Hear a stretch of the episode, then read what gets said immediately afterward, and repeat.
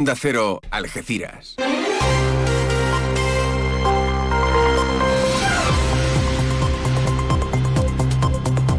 Más de uno. Noticias del campo de Gibraltar con Alberto Espinosa.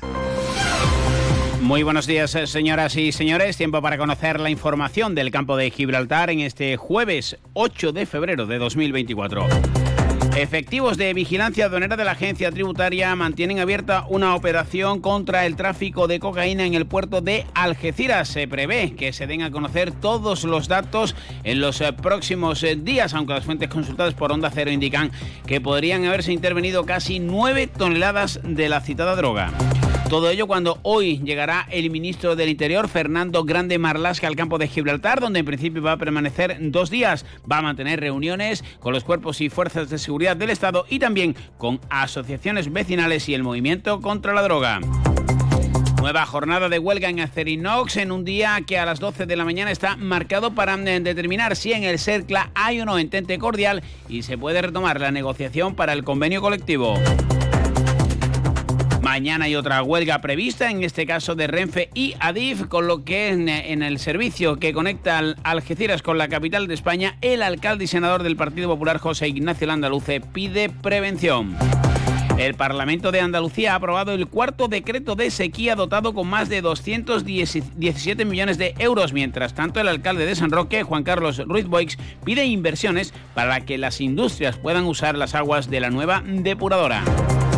Y hoy en los barrios, reunión de la Comisión de Seguimiento del Pacto entre los barrios de 100% y el Partido Popular tras la crisis abierta la pasada semana.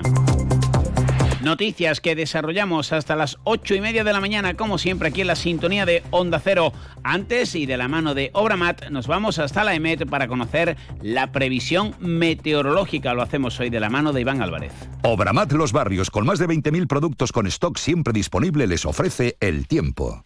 Buenos días, hoy en la provincia de Cádiz comenzamos la jornada de jueves con brumas y nieblas matinales y será un día marcado por los cielos nubosos que nos dejarán precipitaciones a partir de la tarde de carácter débil, aunque aumentarán de intensidad al anochecer. Serán precipitaciones asociadas a la borrasca Carlota que también nos dejará vientos de intensidad moderada a partir del mediodía que aumentarán con rachas muy fuertes al anochecer y es por eso que hay avisos activados en la costa de Cádiz a partir de las 9 de la noche por rachas que pueden llegar a alcanzar los 70 kilómetros por hora. Temperaturas que se van a mantener sin grandes cambios. Tendremos 20 grados de máxima en Algeciras, Arcos de la Frontera y Jerez y 19 en Cádiz y en Rota. Es una información de la Agencia Estatal de Meteorología. A todos los constructores, instaladores, electricistas, reformistas, carpinteros, albañiles, pintores, fontaneros. Os esperamos en Obramat Los Barrios, porque tenemos todos los oficios de la construcción y reforma en un único lugar. Acércate a nuestros almacenes o en obramat.es. Profesionales de la construcción y la reforma. Obramat. Pues mientras se mantiene abierta esa operación contra el tráfico de cocaína en el puerto de Algeciras, hoy llega el ministro del Interior, Fernando Grande Marlasca, sobre la mesa el plan especial Campo de Gibraltar, que abarca ya prácticamente a toda Andalucía y la lucha contra el narcotráfico. Desde los sindicatos policiales y de la Guardia Civil insisten en pedir la zona de especial singularidad, no ya para el campo de Gibraltar, sino para toda la provincia de Cádiz. Esta tarde está previsto que el ministro, a petición propia, celebre una reunión con asociaciones vecinales de la zona sur y el movimiento de lucha contra la droga. Paco Mena, portavoz de coordinadora. Consideramos que es importante también que el ministro conozca eh, la opinión que tienen las organizaciones eh, vecinales al respecto del tema del narcotráfico. Y el ministro entiendo que nos expondrá el plan especial de seguridad que se lleva a cabo desde hace un año, pero nosotros queremos hablar eh, mucho más allá del, tema policial. Le haremos entrega del documento de trabajo que elaboramos en su día con las organizaciones eh, sindicales de la Fuerza de Seguridad del Estado, el movimiento asociativo de lucha contra la droga y el movimiento vecinal. El delegado del Gobierno en Andalucía, Pedro Fernández, abrochó la toma de posesión eh, de Blanca Flores como subdelegada en la provincia para poner, poner en valor el plan especial. El plan integral para el campo de Gibraltar, aprobado por el Gobierno de España ya por el año 2018, perdón, está arrojando cifras muy positivas, tanto en mejora de la seguridad como de las infraestructuras que garantizan el desarrollo social y económico de dicha comarca y, por extensión, de la provincia de Cádiz. Desde entonces no se ha dejado de invertir para conseguir los objetivos, como lo pone de manifiesto la aprobación del cuarto plan Una dotación económica para 2024 de casi 37 millones de euros. Abrimos eh, página laboral, nueva jornada de la huelga indefinida de los, empleados de Acerinox tras una Jornada de miércoles algo más tranquila y de numerosas reuniones internas que sirven de preparación para el CERCLA que va a tener lugar hoy a partir de las 12 de la mañana. José Antonio Gómez, Sindicato ATA. Nosotros siempre estamos abiertos a, dialogar, evidentemente. Esto se tiene que solucionar, si no hoy, mañana o dentro de un mes o no sabemos cuándo, pero eh, está claro que dialogando, ¿no? No, es de otra, no puede haber otra manera, ¿no? Pero lo que no vamos a permitir es que nos, nos quieran imponer. Eh, eh, y exigirnos que los trabajadores eh, renuncien a su tiempo libre y a todo lo que las exigencias que quiera la empresa, como el tema de la flexibilidad, la disponibilidad e incluso cosas que están por debajo de lo que marca el estatuto de los trabajadores.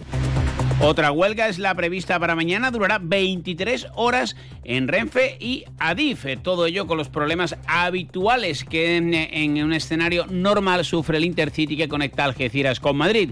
Es eh, por ello que el alcalde de la ciudad y senador del Partido Popular, José Ignacio Landaluce, pide al gobierno medidas. Se vea que el Algeciras con Madrid, Madrid con Algeciras no puede verse incomunicada y que tenga los máximos servicios mínimos posibles para no producir perjuicios a los viajeros.